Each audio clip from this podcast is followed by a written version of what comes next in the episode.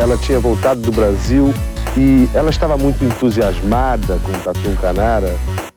Não sei, isso aí pode ser intuição da mãe, sei lá, de, de outras crianças conversando, não sei. 10! Nota 10! O senhor vai gostar, hein? Bebê diabo parou o táxi na avenida. Ao vivo? É muito pior.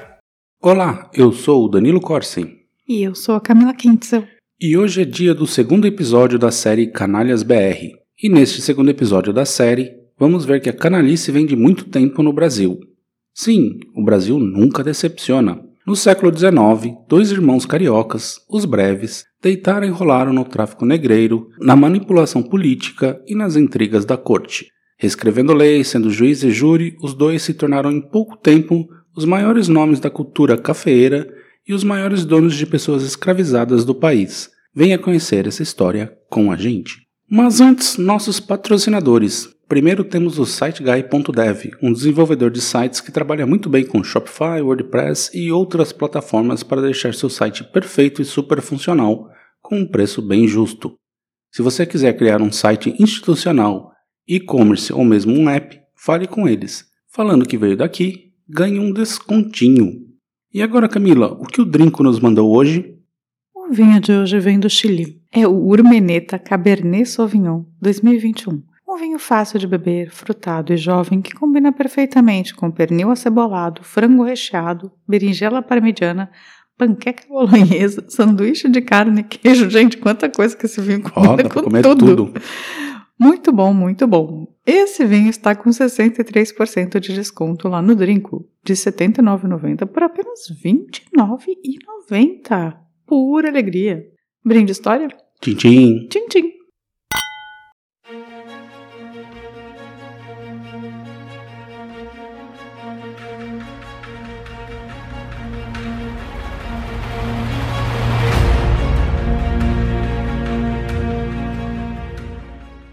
Vou começar essa história lá nos Açores. Foi lá que Antônio de Souza Breves, conhecido como Antônio Cachoeira, nasceu bem no início do século XVIII. Casou-se com Maria de Jesus Fernandes e veio para a colônia, no caso Brasil, em 1750. Seu filho, José de Souza Breves, fundou junto com a família Gonçalves de Moraes as então freguesias de São João Batista do, de Arrozal e Piraí, bem no finalzinho do, de 18. Que estado é isso? Rio de Janeiro. José casou-se com Maria Pimenta de Almeida Frazão e com ela teve 11 filhos, e dois deles são a pauta aqui desta história. José Joaquim de Souza Breves nasceu em 1795 na fazenda Manga Larga. Filho mais velho, ele herdou o nome do pai. Quase 10 anos após o seu nascimento, veio ao mundo em 1804 aquele que seria conhecido mais tarde como o Rei do Café, Joaquim José de Souza Breves. Um chama José Joaquim e outro chama Joaquim José. Sim, Faltou um pouco de. para manter tudo na família, né? Faltou um pouco de criatividade na hora de nomear filhos, né? Provavelmente. Mas eu preciso dizer que eu tenho dois primos que um chama Humberto Luiz, o outro chama Luiz Humberto. Tá vendo? Primos de segundo grau. E a partir da década de 1820, a economia do café começava a se expandir por todo o Vale do Paraíba, especialmente ali no Vale do Paraíba Fluminense. Ao mesmo tempo, estava em construção a fortuna dos Souza Breves. Donos de inúmeras fazendas ao longo do vale, os irmãos Joaquim e José cultivavam junto boa parte do café exportado pelo Império do Brasil. Para você ter uma ideia, José era dono de nada menos que 13 fazendas, Joaquim de outras 18. Caceta. Duas delas, a fazenda de Santa Rita do Bracuí e, Maram e Marambaia, em Angra dos Reis, teriam um papel fundamental na riqueza dos breves. Lá no episódio 59, que contamos o incidente de Paranaguá, onde a Royal Navy britânica atacou tumbeiros, os chamados navios negreiros, que esse episódio deu origem à lei para inglês ver, a lei que proibia o tráfico de africanos. Essa lei ela foi promulgada em 1831, que seria um baque danado para todos os produtores de café do Império. Mas Joaquim tinha um plano. Em 1822, ele era um dos integrantes do grupo que acompanhava Dom Pedro I quando ele deu seu famoso Grito do Ipiranga. Inclusive, no retorno do novo imperador ao Rio, Joaquim fez questão de levá-lo às suas fazendas para ouvir grupo de negros tocando música. Sim, ele tinha escravizados que eram obrigados a tocar música para os brancos se entreterem. Mas não foi só isso. Ele foi peça fundamental no caso de Dom Pedro com Domitília de Castro, a Marquesa de Santos. Neste mesmo ano, ele emprestou um dos seus navios para trazê-la para a capital. Nove anos depois, foi novamente ele que levou a Marquesa de volta para São Paulo. Tava no meio das intrigas da corte. Tava ali, só no blá blá blá.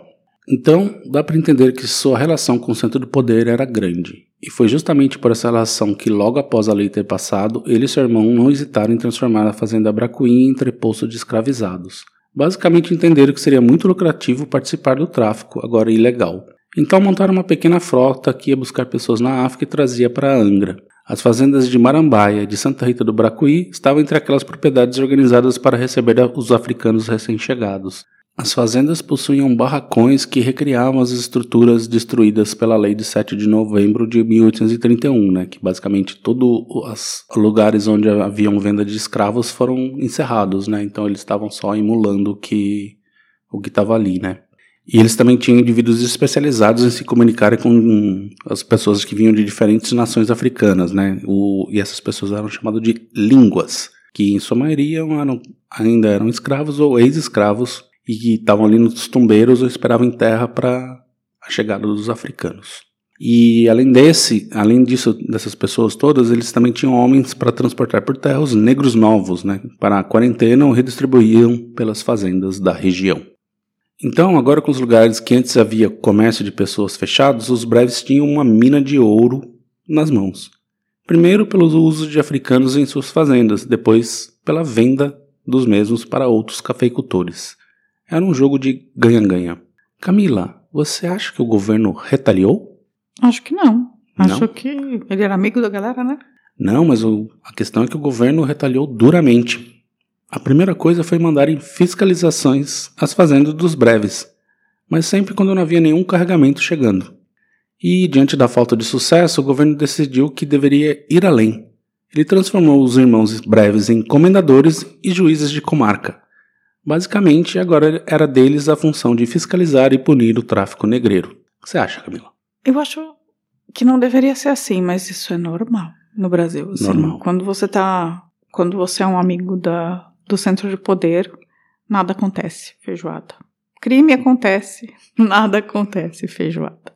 Neste período, os breves produziam por volta de 521 arrobas de café e tinham por volta de 10.780 escravos trabalhando diretamente em suas fazendas. Existiam 10 mil escravos. 10 mil escravos. Eles eram de longe os campeões de venda de café e o que mais tinham escravos em suas fazendas. Gente, Eles- 10 mil pessoas eles escravizadas eram recordistas. é muita gente. É tipo. É um vilarejo. Um vilarejo. Mas eles queriam mais. Os comendadores não estiveram alheios às discussões políticas. José engajou-se no Partido Conservador, enquanto Joaquim defendia os interesses do Partido Liberal no Rio de Janeiro. Aliás, Joaquim foi o líder do partido durante a Revolução Liberal de 1842, que iremos contar em algum momento. Ele apoiou no final da década de 1840 o revolucionário Pedro Ivo, articulador da Revo- Revolução Praieira em Pernambuco. Um pouco antes, seu irmão fora nomeado comandante superior da Guarda Nacional e, na mesma época, assumiu o cargo de deputado da Assembleia Provincial nas legislaturas de 1840-41 e 44-45. Na legislatura subsequente, Joaquim ocupou a cadeira deixada por seu irmão. Durante a década de 1840, os Souza Breves tiveram voz ativa na política nacional em um momento decisivo para os rumos da sociedade escravista. Mas mesmo com esse envolvimento com a política imperial, ela não foi suficiente para afastá-los do comércio de africanos entre África e Brasil. Claro, eles estavam se tornando milionários, né? Milionários. Em 1837, no momen- momento político de regresso conservador, Caldeira Brant, o Marquês de Barbacena, autor da lei lá de 1831, reviu seus conceitos propondo um novo projeto que revogava a lei. O novo projeto de Barbacena isentava os compradores de negros novos da cumplicidade com o tráfico, além de impossibilitar a liberdade de africanos livres escravizados ilegalmente após aquela data. José de Souza Breves, deputado pela Assembleia Providencial, aproveitou e defendeu na legislatura de 40 e 41, juntamente com Monteiro de Barros, um projeto de extinção da lei de 1831, que tornava o tráfico ilegal. Nessa época, o projeto foi rejeitado sob o argumento de que o assunto fugia da esfera da Assembleia Provincial. No início da década de 1850, o Império do Brasil parecia convicto da necessidade de se abolir de vez o comércio transatlântico de escravos. No entanto, os breves resistiram e continuaram a investir nos negócios. Aí a gente volta lá para o ano de 1837. E ali a Câmara de Mangaratiba fez uma denúncia afirmando que Joaquim não era apenas exímio comprador de indivíduos reduzidos ilegalmente à escravidão. Pelo contrário, possuía ingerência sobre a embarcação negreira que cruzava o Atlântico nas rotas da ilegalidade. Mas é aquela coisa, né? Porém, ali, como eles mandavam e desmandavam na região, ali ficou embaixo da gaveta, guardado. Isso até 1853, quando Joaquim de Paula Guedes Alcoforado, um traficante redimido, é contratado pela legação inglesa no Rio de Janeiro com a finalidade de elaborar um detalhado relatório sobre os meandros do comércio ilegal de africanos de 1831 a 1853. Um delator premiado. Um delator premiado pelos ingleses. O relatório, alcoforado como ficou conhecido, ratifica as, as suspeitas de que os Sousas Breves foram pioneiros na retomada do tráfico da década de 1830. Além disso, Alcoforado, que também estava a serviço da polícia da Corte do Rio de Janeiro, desvendou novos nomes, confirmando que se tratava de um comércio da, de família em escala atlântica. Os barcos eram dos breves também? Eram deles, Tá. tudo, as Tudo frotas, tudo isso. Joaquim Breves, seu irmão José e o sogro dos referidos comendadores, José Gonçalves de Moraes, o barão de Piraí, empreenderam um comércio em família que funcionava nas duas margens do Atlântico, gerando altíssima lucratividade. Na África, contavam com um agente chamado João Henrique Ulrich para intermediar as negociações no litoral. Em 1 de fevereiro de 1854, em incursão a Marambaia, o delegado da polícia da corte, Bernardo de Azambuja, após no- notificar o comendador, que se encontrava na fazenda, apreendeu espalhados pela Restinga 199 africanos que eram escondidos por um escravo ladino pertencente a Joaquim Breves. Certamente esse cativo era um dos sujeitos que faziam a estrutura de Marambaia funcionar como um exímio porto de desembarque de negros novos. Nessa mesma época, 450 africanos foram encontrados em um navio encalhado nas margens da Fazenda da Armação, também na Marambaia, em outubro de 1854. Três meses antes, o tumbeiro Jovem Maria foi flagrado nas águas da Restinga com 291 africanos a bordo. Entre os documentos trazidos pelo navio foram encontradas instruções para que os africanos se dirigissem à fazenda Bom Retiro. Coincidência ou não, uma das fazendas de Joaquim Breve tinha o mesmo nome na década de 1860. Coincidência, claro. E foi por aí mesmo, em 1860, que os breves abandonaram o tráfico negreiro.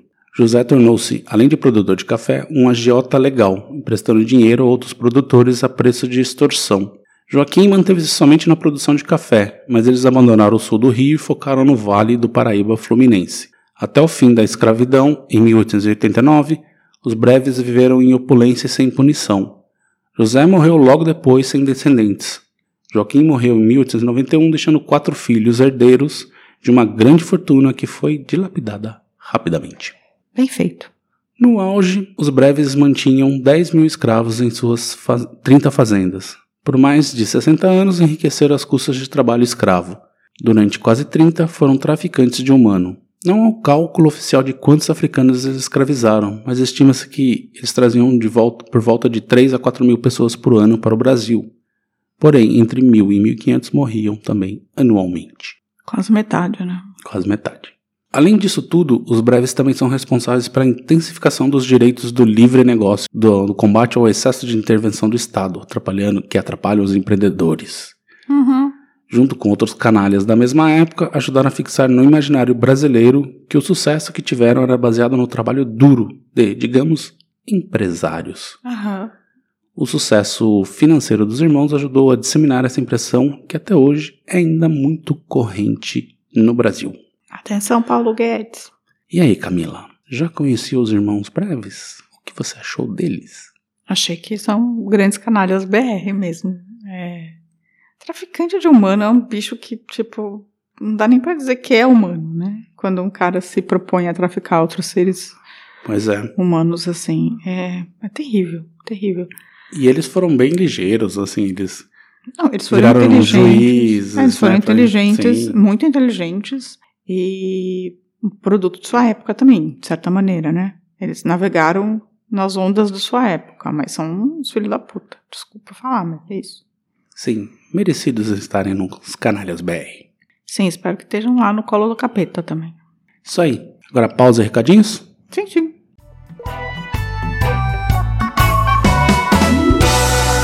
Recadinhos.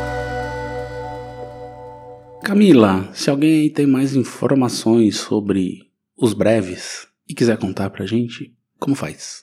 Seja breve e mande um e-mail para contato@muitopior.com.br. Você também pode entrar em contato com a gente pelo Facebook, pelo Instagram e ou deixar um recado no canal do YouTube e também no nosso site muitopior.com.br. Sai. Aí, nos recadinhos, a gente, ali no caso Serrambi, temos a Michele de Souza Magalhães, que falou que já conhecia o caso, que o marido dela é de Recife e conhece a região. E, de fato, a investigação foi um circo muito triste para a família das meninas. Sim, foi ridículo. Foi ridículo. Mas virou um mistério, né? No final das contas, essa investigação fez com que o caso crescesse. E todo mundo conhecesse tanto, assim. A Andrea Cubas falou que é aquela coisa, né? Onde há muito dinheiro, tudo acaba em pizza e a corda arrebenta do lado do mais fraco. Dos combeiros. Sempre Dos do combeiros. lado dos combeiros. Já o Paulo Alves mandou um recado, falou que não tem 33 anos, ele não tem 60, ele tem 33, mas a mente é de 60. É E porque. que ele vai trocar a foto. É, era a foto, foto do Nelson Rodrigues, depois eu fui lá bater mesmo. É, sim. A gente gosta de você com 33 ou com 60, Paulo. Era só. Eu comentei porque eu sempre pensava isso e eu achava engraçado. Mas ah, que bom. Você mandou áudios pra gente também, foi bem legal. Aí no caso do no, no episódio do Tenório Cavalcante, a gente tem mais um mini explicadinho que diz que a Baixada Fluminense sempre foi violenta antes do Tenório, que já havia guerra entre facções políticas, em terras para plantar café, que se o Tenório Cavalcante estivesse vivo e atuando como deputado, Lula estaria morto amanhã, e que aí ele dá aquela carteirada, né, que ele não o Tenório Cavalcante nunca foi pai das milícias, o termo milícia foi criado pela mídia esquerdista para atacar os oponentes do crime organizado, ou seja, o tráfico de drogas. Ele disse também que o Tenório Cavalcante é primo da minha avó, ou seja, o tio avô, e aí ele sabe que, não- que ele não era violento, só estava se defendendo. E outras bobagens que não vale ficar perdendo muito tempo. Não, não tenho o que dizer com relação a Pois esse, é. a esse senhor. Não tenho o que dizer. Joinha, Eduardo Menezes, joinha. Vai defender miliciano, vai. Pois é, né?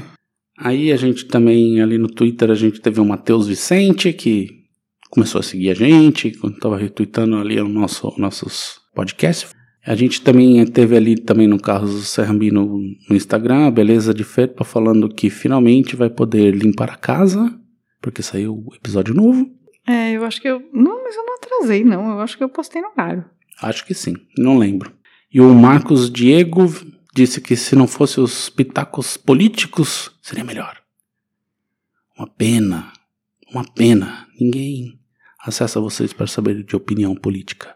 Aí e ele tem o Marcos, acessam a gente? Man- Marcos underline Diego underline 22. Eu não preciso saber da sua opinião política, rapaz. Talvez o 22 seja o ano. Talvez. É, bem, é... Bem, vocês estão aqui na nossa casa, a gente contando uma história pra vocês. O mínimo que a gente pode falar é o que a gente acredita, sabe? Fala o que a gente quiser, né? Se não quiser ouvir, tudo bem. Tudo bem, tá tudo certo. E lá no Facebook, sobre o caso Serrambi, o Renato Alves falou que esse caso é emblemático aqui no Pernambuco. Nessa época, todos afirmavam que os combeiros eram bucha e que os verdadeiros criminosos, filhinhos de papai, tinham recebido como castigo uma temporada fora do Brasil. Não duvido nada, assim. Eu, eu tendo a dizer que os combeiros não foram eles, mas eu não posso afirmar que foram os filhinhos de papai também, assim. Mas é, eu tendo a dizer que não foram os combeiros, não. Aí a Eli Giovanoli mandou uma mensagem pra gente pedindo o episódio do Césio, que a gente já tem, e a gente já avisou pra ela, já avisou pra ela Um beijo, procurar. Eli. Muito bom, espero que você tenha gostado do episódio. Ela tem vários dos nossos livros, a Eli, Que livros? que a gente vendeu quando a gente saiu do Brasil. Ah, é? Olha Ela, foi- ela tem vários dos nossos livros em casa. Que legal. E aí também um salve pra galera que não mandou mensagem especificamente, mas interagiu com a gente, né? O, o Rafa2532, a Michele Magalhães, o Ricardo Cravo, que sempre presente, Cassala, A Eli, William Hamlin, a Michele, Cláudio Santos e a Marmitinhas Veg SP. compre marmitinhas. Compre marmitinhas veganas. Suponho, ou vegetarianas. É, não sei. Não, não não posso afirmar. Tem mais algum recado por aí, Camila? Não, eu respondi o Giancarlo. E beijo, Giancarlo. E, e um beijo pra Andréia também. Isso aí, pessoal. Então, semana que vem estaremos de volta. Tchau, tchau. Tchau, tchau. Ao vivo é muito pior. Esse episódio é um oferecimento de trinco.com.br e siteguy.dev.